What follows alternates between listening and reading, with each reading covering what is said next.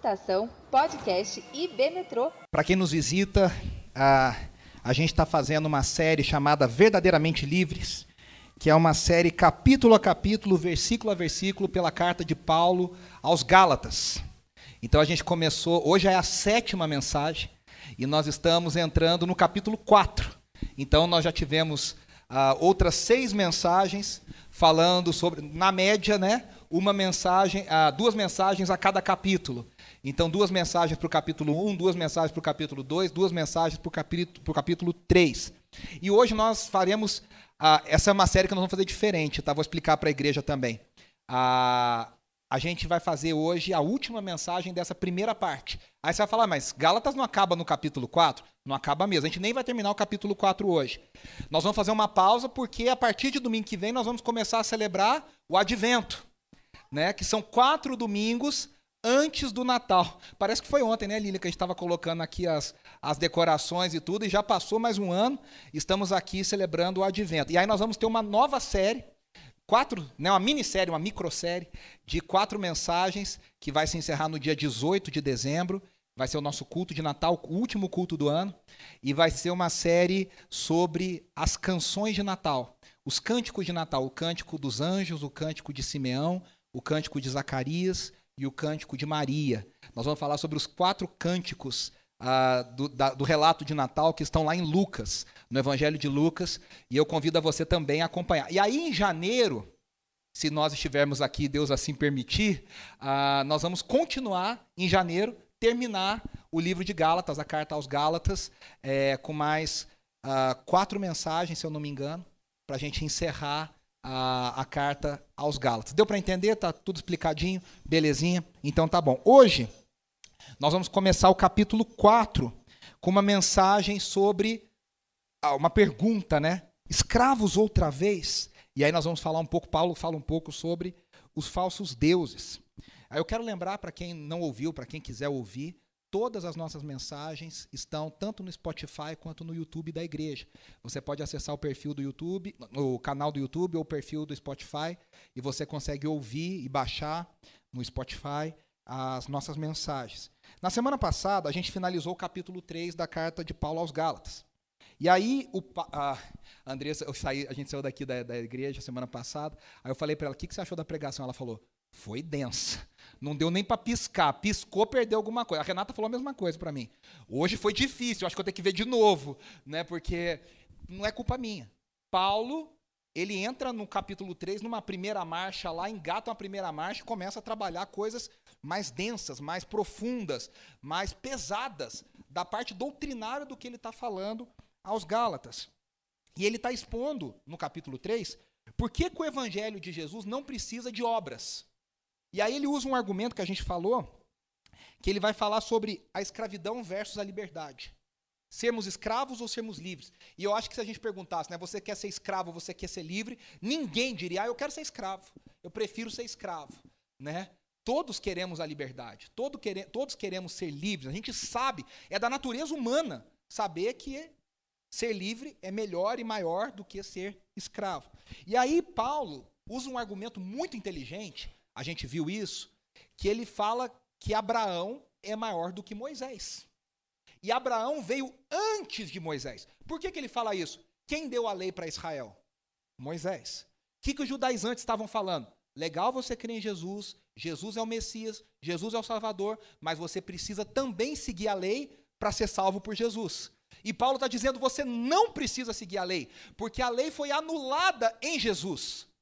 E aí os judaizantes perguntariam para Paulo: ah, mas peraí, como é que anularia sendo que Moisés é mais antigo que Jesus? E aí Paulo fala: porque a lei, a promessa de Jesus não está baseada em Jesus. A promessa de Jesus está baseada em Abraão, que recebeu a promessa que nele, Abraão, todas as nações da terra seriam abençoadas. E aí Paulo ainda responde, ele vai fazendo perguntas imaginárias que os judaizantes vão fazendo para ele, né? E aí ele fala, eles perguntariam assim: "Mas peraí, então Deus mudou a regra no meio do jogo?" Ele fala: "Não. A regra na verdade foi colocada antes da lei. É uma regra anterior." E aí ele fala até ele cita, né? 430 anos antes da, da, da lei ser dada, Deus já tinha feito a promessa. A gente viu que os 430 anos, na verdade, são quando José vai para o Egito.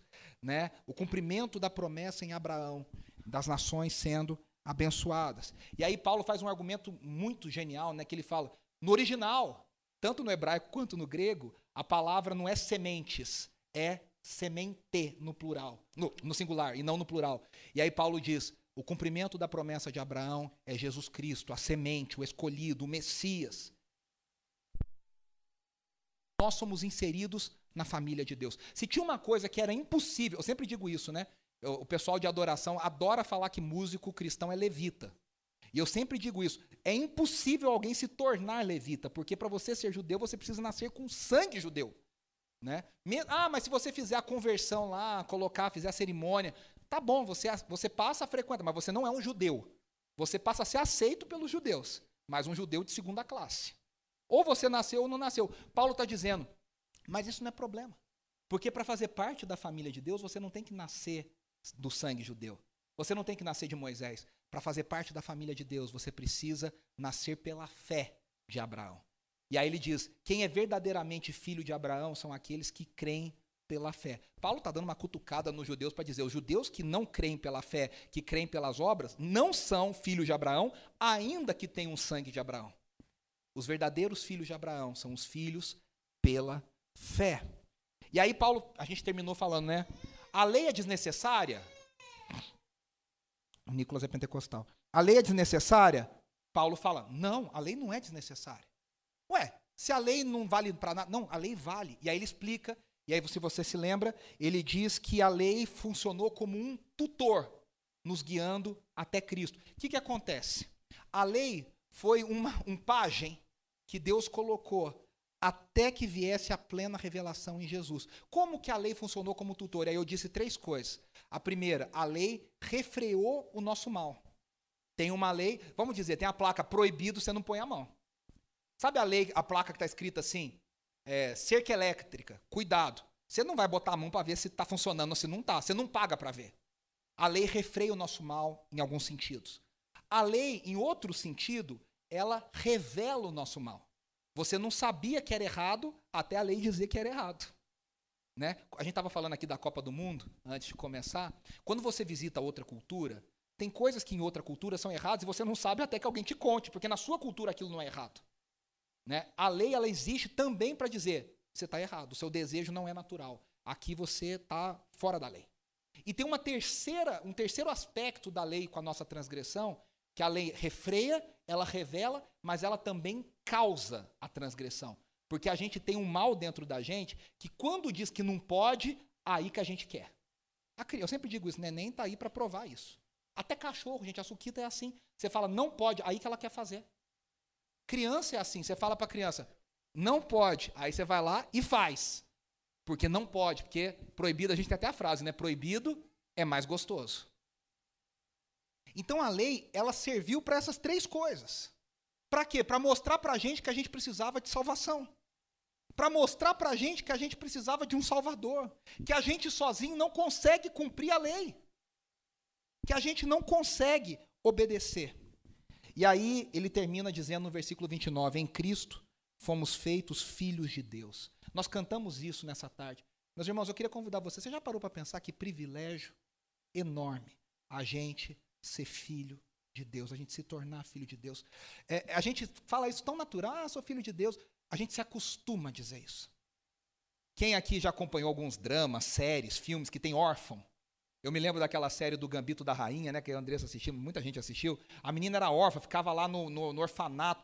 Tem coisa mais triste degradante para o ser humano que ficar esperando uma família aparecer para ver se vai querer. E, tem, e, a realidade de muitas crianças órfãs é que a família leva, faz um test drive e às vezes devolve, fala, ah, não gostei, não quero. É, e essa criança vai sendo rejeitada, rejeitada. A história de crianças adotadas, por isso que inclusive a adoção não é um processo fácil, é que essas crianças têm raiz ali de muitas e muitas rejeições que foram se acumulando ao longo dos anos. E Paulo está dizendo: vocês eram órfãos, vocês eram filhos do diabo, vocês eram filhos da morte, vocês eram filhos do inferno. E agora vocês se tornaram, sem pagar um real, sem fazer curso nenhum, sem, sem comprar ninguém, vocês se tornaram filhos de Deus. Que privilégio enorme nós sermos filhos de Deus. E aí ele termina dizendo: aqueles que de Cristo se revestiram, que foram batizados com Cristo, de Cristo se vestiram, colocaram a roupa de Cristo, estão se tornando como Cristo. E agora no capítulo 4, o apóstolo Paulo vai dar continuidade, mostrando que os Gálatas estavam ouvindo os judaizantes e eles estavam abrindo mão da liberdade. Olha que loucura! Estavam voltando para a escravidão. Hoje está difícil pregar. Tem uma neném linda aqui, tem um neném lindo aqui. Aí fica me desconcentrando toda hora. Eu olho para uma belezinha aqui, olho para um belezinha aqui. Eu não consigo. Está difícil. Orem por mim. Ah, e antes da gente ler, a gente vai ler junto aqui o texto. Eu queria que você guardasse uma coisa na sua mente, no seu coração. Toda essa passagem que Paulo está falando para os Gálatas, ele está na cabeça dele com a saída do povo do Egito em Moisés. Ele está com a história do Êxodo na cabeça dele. E ele está explicando como que o êxodo se cumpre em Jesus na igreja da Galácia. Então vamos ver, vamos ler junto Gálatas 1, nós vamos ler do 1 ao 20, tá? Tá aqui projetado, quem quiser ler aí no seu celular, na sua Bíblia, fica à vontade também, eu estou lendo na nova versão internacional. Digo, porém, que enquanto o herdeiro é menor de idade, em nada difere de um escravo, embora seja dono de tudo no entanto, ele está sujeito a guardiã, guardiães e administradores até o tempo determinado por seu pai. Assim também nós, quando éramos menores, estávamos escravizados aos princípios elementares do mundo. Mas quando chegou a plenitude do tempo, Deus enviou o seu filho, nascido de mulher, nascido debaixo da lei, a fim de redimir os que estavam sob a lei, para que recebêssemos a adoção de filhos. Preste atenção. E porque vocês são filhos, Deus enviou o seu espírito, o espírito de seu filho, aos seus corações, o qual clama Abba Pai. Assim você já não é mais escravo, mas filho. E por ser filho, Deus também o tornou herdeiro. Antes, desculpa, quando vocês não conheciam a Deus, eram escravos daqueles que por natureza não são deuses. Mas agora, conhecendo a Deus, ou melhor, sendo por Ele conhecidos, como é que estão voltando àqueles mesmos princípios elementares, fracos e sem poder? Querem ser escravizados por eles outra vez? Vocês estão observando dias especiais, meses, ocasiões específicas e anos. Temo que os meus esforços por vocês tenham sido inúteis. Eu lhes suplico, irmãos, que se tornem como eu, pois eu me tornei como vocês. Em nada vocês me ofenderam, como sabem. Foi por causa de uma doença que lhes preguei o evangelho pela primeira vez. Embora a minha doença lhes tenha sido uma provação, vocês não me trataram com desprezo ou desdém. Pelo contrário, receberam como se eu fosse um anjo de Deus, como o próprio Cristo Jesus. O que, que aconteceu com a alegria de vocês? Tenho certeza que, se fosse possível, vocês teriam arrancado os próprios olhos para dá-los a mim. Tornei-me inimigo de vocês por lhe dizer a verdade? Os que fazem tanto esforço para agradá-los não agem bem mas querem isolá-los a fim de que vocês também mostrem zelo por eles. É bom sempre ser zeloso pelo bem, e não apenas quando estou presente. Meus filhos, novamente estou sofrendo dores de parto por sua causa, até que Cristo seja formado em vocês. Eu gostaria de estar com vocês agora e mudar o meu tom de voz, pois estou perplexo quanto a vocês. Ah, a gente vai rapidamente trabalhar esse texto aqui, que tem muita coisa interessante. Primeira coisa, Paulo continua. Lembre-se que Paulo não escreveu botando capítulo 3 e capítulo 4, versículo 1. Isso foi feito depois. Para Paulo é uma coisa só. Ele está continuando o argumento que ele trabalhou no 3. Tanto que a NVT, a nova versão transformadora, traduz o versículo 1 aqui, está digo porém. Na versão, na, na NVT está dizendo, portanto. Já começa assim, ó, está querendo, o que eu falei, portanto. E o que, que ele falou no versículo 29 do 3? E se sois de Cristo, então sois descendência de Abraão e herdeiros conforme a promessa. Aí ele diz, portanto. E o que, que ele está falando nesse portanto? Nos três primeiros versículos, ó, um, dois, três. Ele está falando que nós estávamos reduzidos à escravidão. Por que, que a gente estava é, reduzido à escravidão? E Paulo usa um argumento legal. Ele está dizendo: um herdeiro que é menor de idade, um herdeiro que não atingiu a maioridade, ele no fundo é um escravo, porque ele tem alguém que comanda, que manda, ele não tem acesso a nada, ele não decide nada, ele não tem poder. Então, na verdade, ele é um escravo. Ele é um escravo. Porque não tinha maioridade para ser herdeiro pleno da promessa. Aí a pergunta: qual escravidão? Que escravidão que Paulo está falando? Escravidão à lei. Então fica aqui, preste atenção. Os que são escravos da lei são crianças na fé.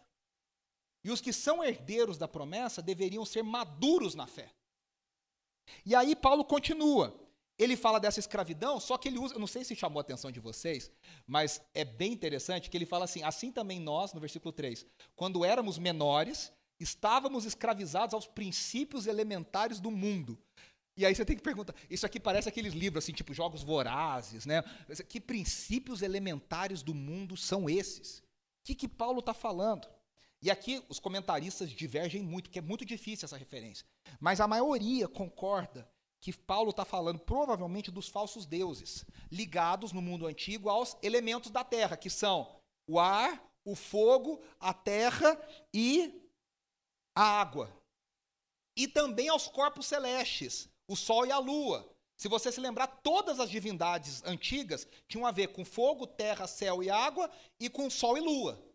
É o deus do sol, tanto que a maior, a, maior, a, a divindade do Egito, o, o deus Ra era um deus do sol e, e a Deus a lua, porque eram coisas que o ser humano não controlava. E aí Paulo está dizendo, provavelmente que ligado a isso, por trás disso, preste atenção, existem poderes demoníacos de engano.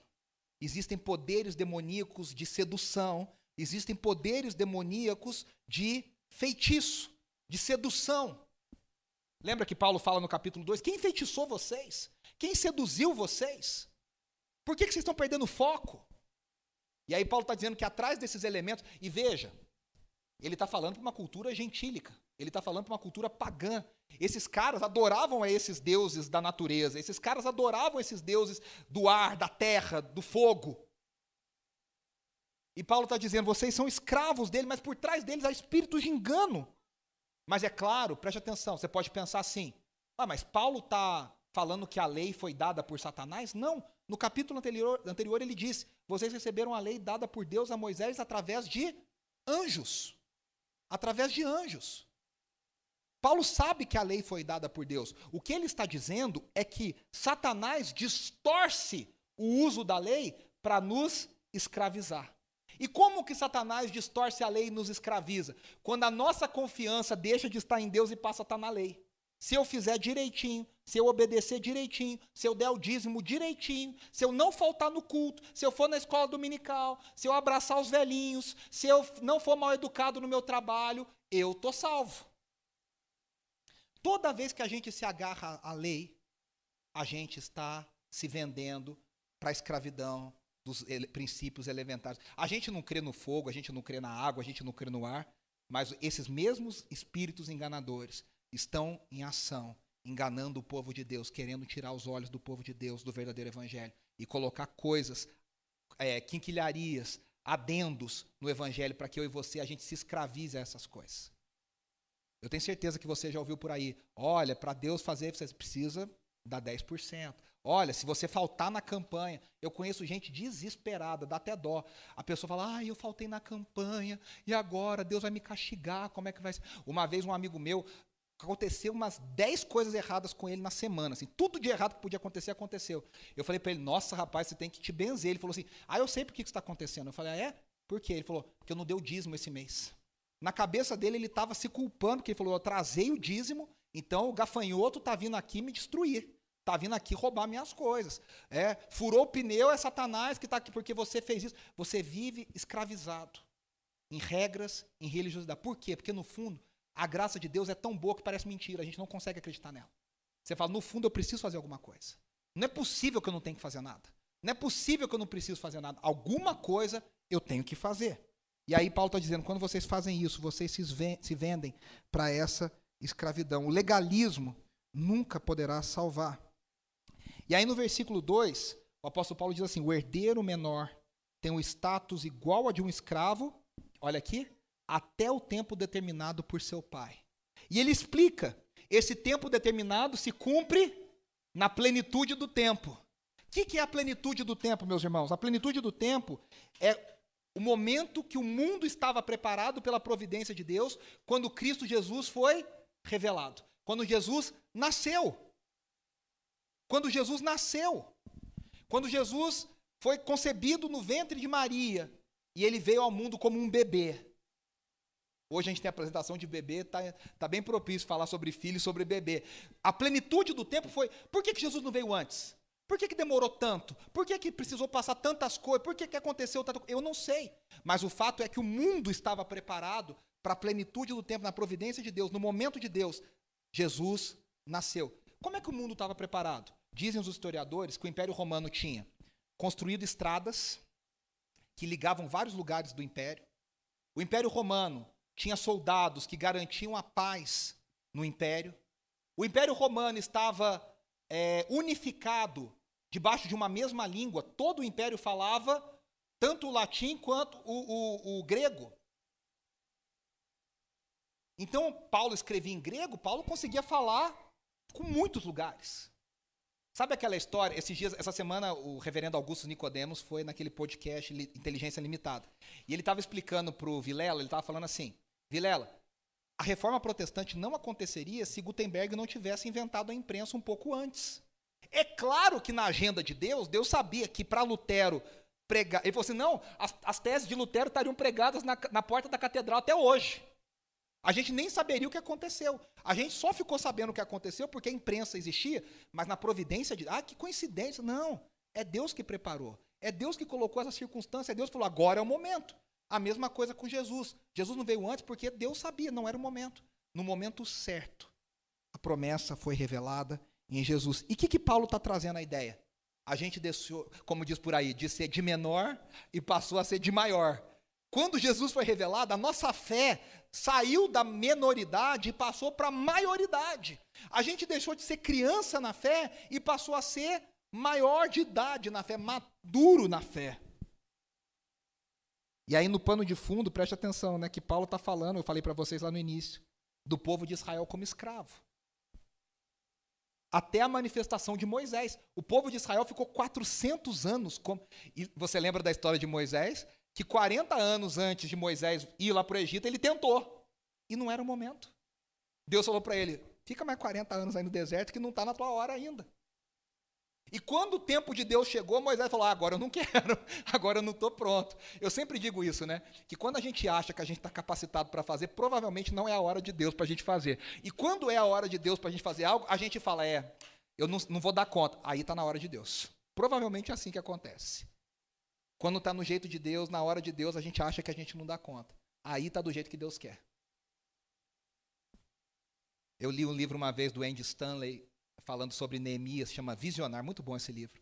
Ele fala que Neemias esperou quatro meses entre o momento que ele recebeu a notícia e o momento que ele foi falar com o rei. É que a gente lê o livro de Neemias, parece que ele recebeu a notícia e falou com o rei imediatamente. Ele fala: não, há quatro meses de distância entre ouvir a notícia e falar com o rei. E Moisés esperou 40 anos entre entender que ele era o libertador e realmente ser o libertador. Aí o Andy Stanley fala assim, e eu vou compartilhar com você que me consolou. Entre quatro meses e 40 anos, a gente precisa esperar a vontade de Deus para nós, dizendo: esse é o momento. Às vezes eu e você já entendemos que Deus quer algo da gente, mas não chegou o momento. E a gente se angustia. Paulo está dizendo: quando chegou o momento, a lei foi colocada de lado, cumpriu o seu papel. Obrigado. Você fez o seu papel, mas agora nós somos herdeiros da promessa, agora nós somos maiores de idade. E aí, essa ação do Pai na plenitude dos tempos se desdobra em duas ações. Vocês perceberam aqui? Quando chegou a plenitude do tempo, Deus Pai fez duas coisas. O que, que ele fez? Primeiro, enviou seu filho, e depois ele enviou o Espírito. Quando, quando Deus Pai envia o seu filho, o filho tem dupla ação. Nós cantamos hoje. Veja o Filho de Deus. A gente cantou sobre o Pai, sobre o Filho e sobre o Espírito. O filho tem dupla ação. O que, que ele faz primeiro? Redime e depois ele nos adota. Ele redime e nos adota. Você fala, ah, mas não é a mesma coisa? Não. Se fosse só redimir, o que, que Deus, o que, que o Pai faria em Jesus? Olha, você não é mais escravo. Beleza. Só que a gente não parou aí. A gente não é só um ex-escravo. Eu sempre digo que no mundo evangélico o ex faz sucesso para toda coisa, né?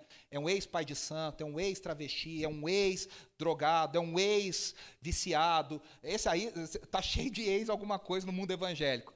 Esse não é um ex-escravo. Agora nós deixamos de ser escravo, mas Jesus faz uma segunda coisa. Ele nos adota como filhos. Agora, sabe aquela história de Davi com Mefibosete, uh, filho de Jonatas, neto de Saul? Ele diz: você, ele fala, Senhor, eu quero viver como um escravo aqui. Eu sou é, é, aleijado. Eu não posso, eu não sou digno de viver na sua mesa. E Davi fala: tudo que meus filhos comem, você vai comer. Onde os meus filhos sentam, você vai sentar. O que os meus filhos vestem, você vai vestir. A gente tem um complexo de Cinderela, né? A gente acha que a gente é adotado por Deus, mas a gente vive que nem a Cinderela, limpando a casa, fazendo coisa. É um filho de segundo, de segundo escalão. Jesus nos dá o status pleno, ele compartilha conosco. Ele é o único filho de Deus e agora ele é o primeiro filho de Deus, porque ele compartilha o mesmo status que ele tem conosco. A adoção é o maior privilégio da vida cristã. A adoção é o maior privilégio. Alguns teólogos escrevem que a adoção é maior do que a justificação. Porque você ser justificado já é maravilhoso. Mas você ser colocado na família de Deus como filho de Deus é o maior privilégio que nós temos. Olha por quê. Aí eu vou ler aqui algumas coisas. Preste atenção que é muito legal. A relação de filhos com seu pai é infinitamente superior à relação de um escravo com seu senhor. O filho tem a mesma natureza do pai, o escravo não tem. O filho obedece por amor, o escravo obedece por medo. O filho é rico, enquanto o servo é pobre.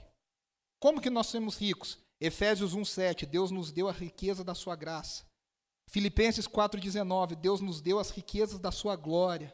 Romanos 2:4, Deus nos deu as riquezas da sua bondade. Romanos 11:33, Deus nos deu as riquezas da sua sabedoria. Colossenses 1:19, todas as riquezas de Deus são encontradas em Cristo o dono do mundo, resolveu compartilhar toda a herança dele conosco.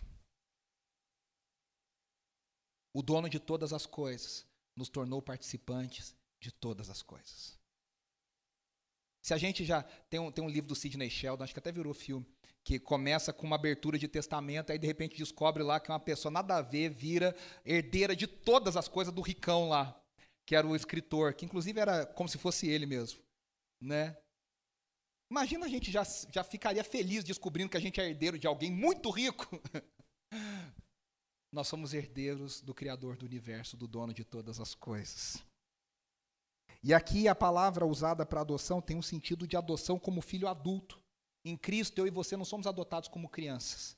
Em Cristo, nós somos adotados como adultos que têm pleno acesso, que têm plena maturidade.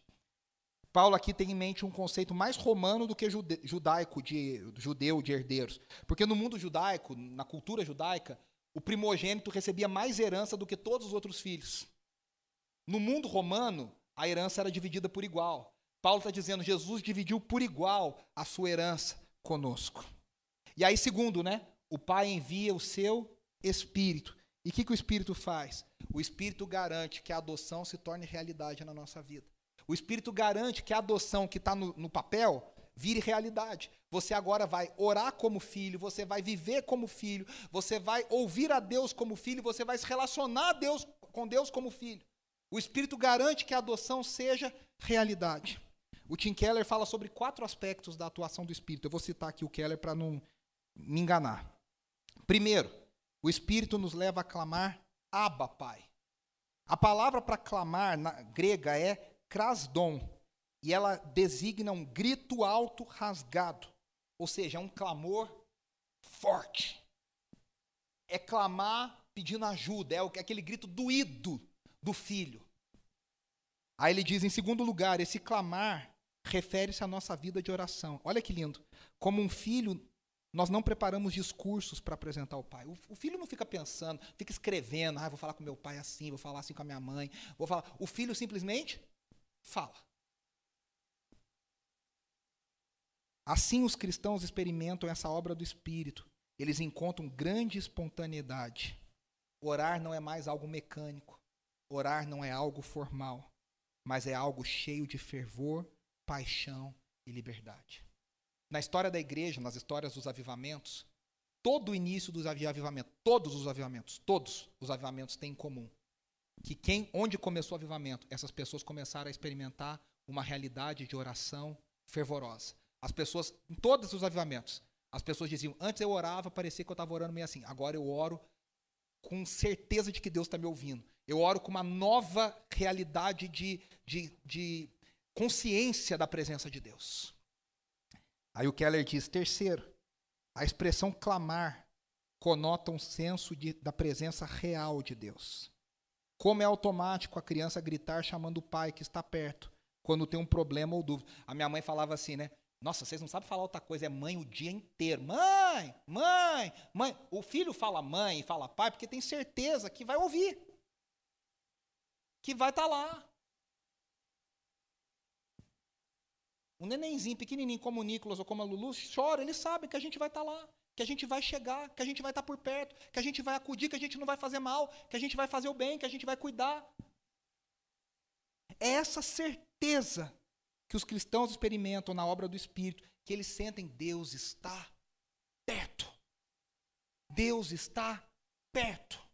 Meu irmão, se a gente se sente distante de Deus, nós precisamos do Espírito Santo para nós nos sentirmos perto de Deus. E aí, por último, Keller diz: em quarto lugar, Abba é uma linguagem de bebê, que quer dizer papai. Expressa confiança no amor e certeza do acolhimento como uma criança pequena simplesmente presume que o pai a ama, sem jamais duvidar desse amor e dos seus braços fortes. Assim, os cristãos podem ter ousadia e certeza impressionantes de que o amor de Deus por eles é infinito. A libertação do pecado torna a, a, a, libertação da escravidão torna a adoção como filhos possível. E aí, olha que coisa linda. A adoção dá a base lógica para recebermos o Espírito, a gente foi adotado, a gente recebe o Espírito. E o recebimento do Espírito é uma evidência da nossa verdadeira adoção.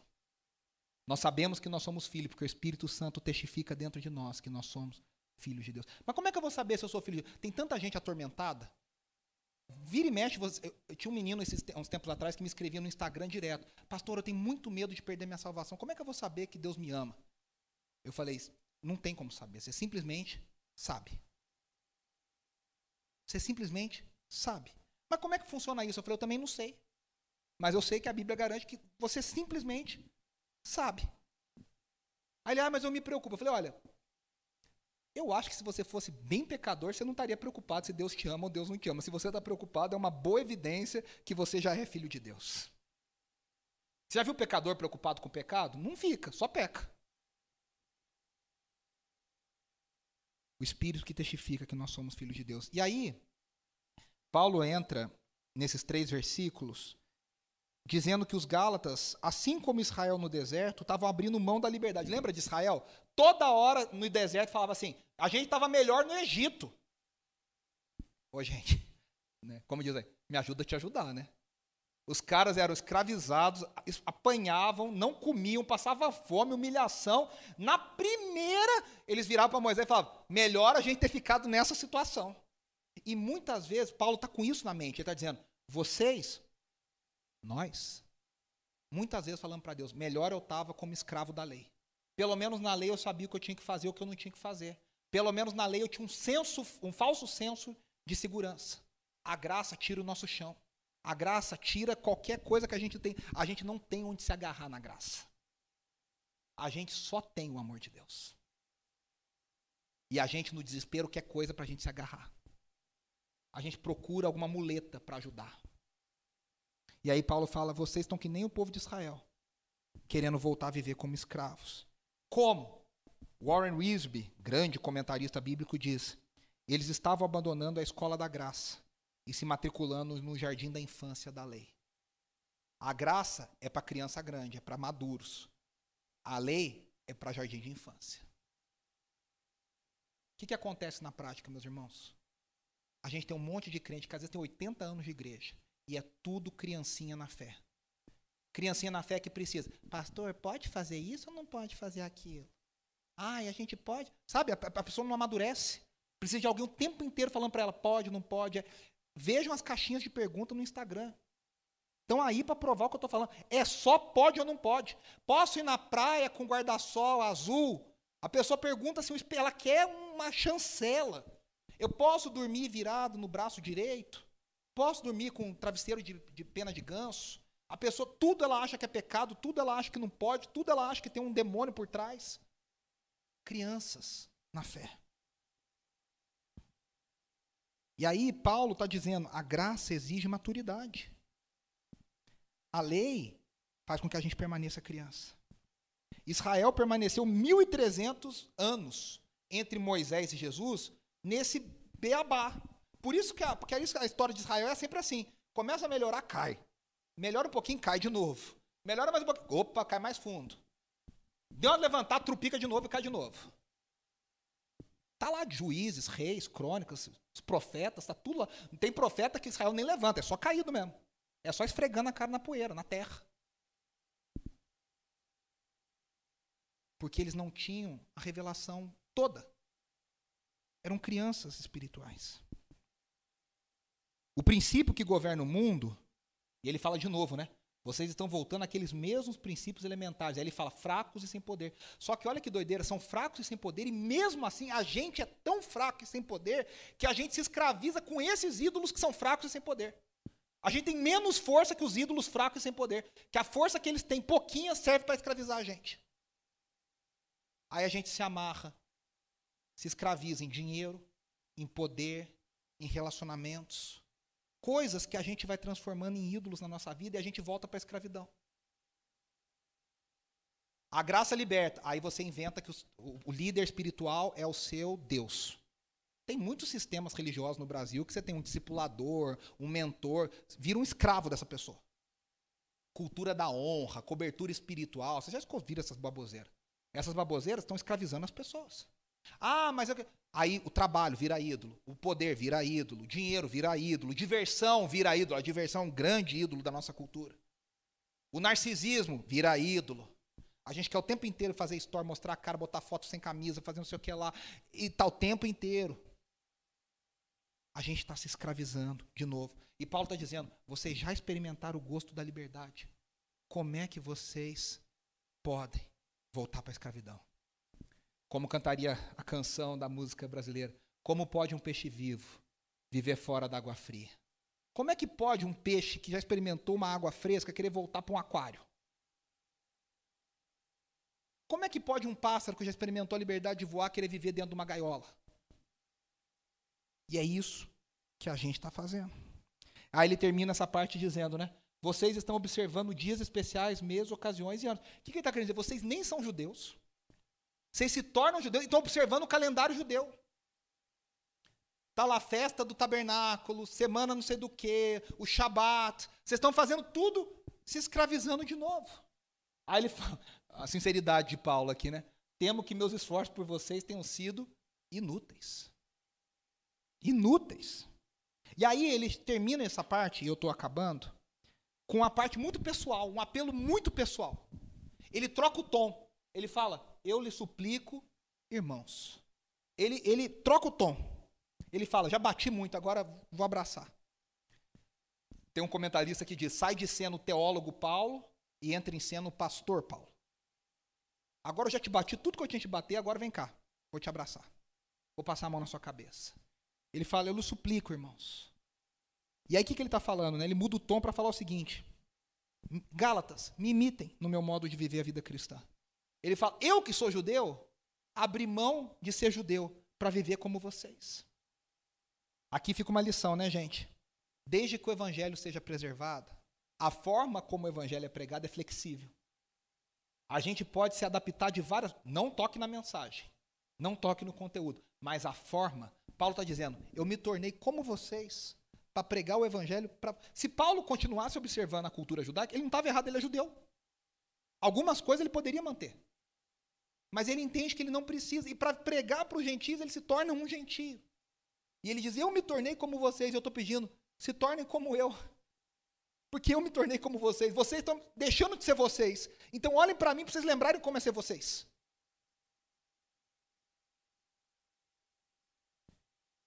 E aí, aqui, é, para quem é curioso, essa é uma sessão trágica da Bíblia, porque Paulo fala: vocês sabem que eu não queria ir pregar para vocês, eu fui por causa de uma doença. E aí você fica: que doença? E a gente não sabe. Mistérios da meia-noite. A gente não sabe o que, é que acontece. O curioso se coça. Eu sou um pouquinho curioso, talvez. É... Que doença é essa que Paulo tinha? Aí os comentaristas se debatem, né? arrancam os cabelos. Alguns dizem que pode ser malária. Outros dizem que poderia ser uma doença dos olhos, porque aqui embaixo ele fala: vocês teriam arrancado os próprios olhos. E lá em Romanos, ele fala que não foi ele que escreveu, que ele só assinou. Porque os olhos dele já não permitiam. Então a maior parte dos comentaristas acha que Paulo tinha uma doença na vista, uma doença nos olhos.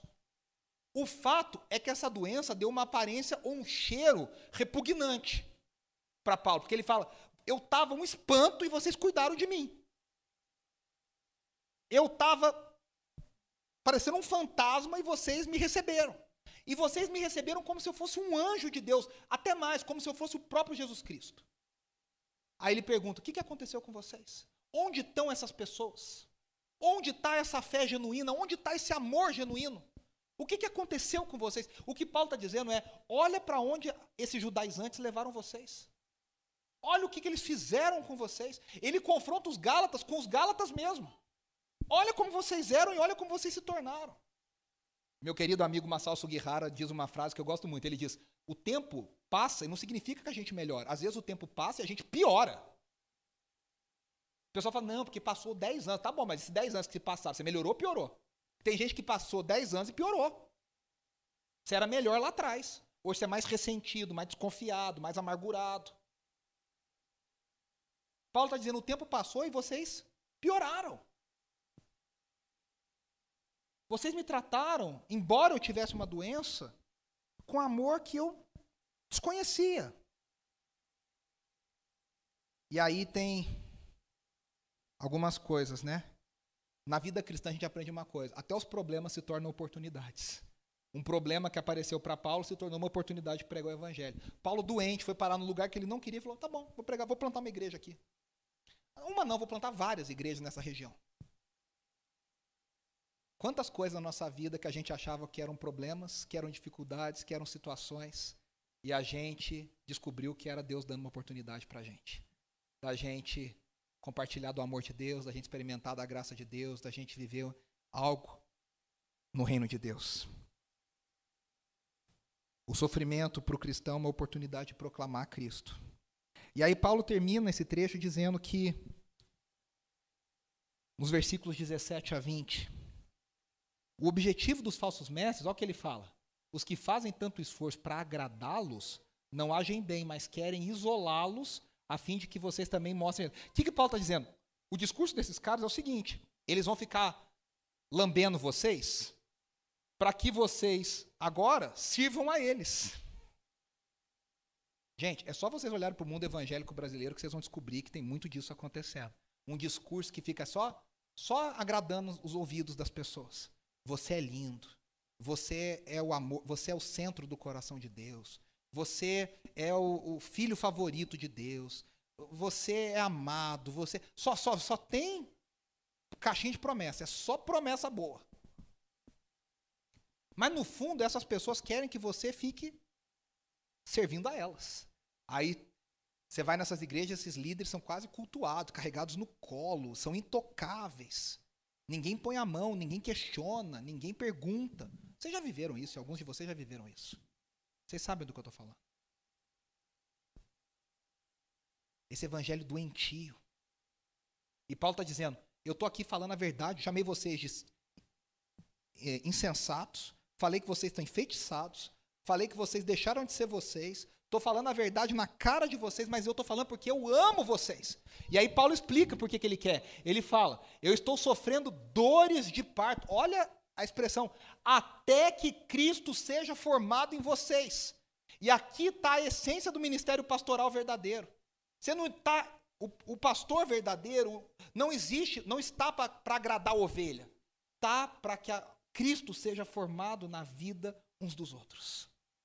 Ainda que nesse, às vezes seja necessário você botar a mão na ferida, o dedo na ferida e falar: você precisa se arrepender. Você está errado. você precisa ser confrontado pelo Evangelho. É a coragem do profeta Natan que falou para Davi, né? Que podia perder a cabeça ali, né? Ele falou, o, o rei, lembra da história, né? Com Davi com Batseba, contou toda a historinha, e aí o rei fala: "Manda matar esse homem". Ele fala: "Você é esse homem". É a coragem de Natan de botar o dedo na cara e falar. É Paulo falando para Pedro: "Você está errado, você foi hipócrita". A gente falou isso aqui do capítulo 1. Você foi hipócrita. Você falou uma coisa e fez outra. Era Pedro, o líder da igreja. Paulo está falando: eu estou sofrendo dores de parto, mas eu estou sofrendo porque eu quero ver Cristo formado em vocês.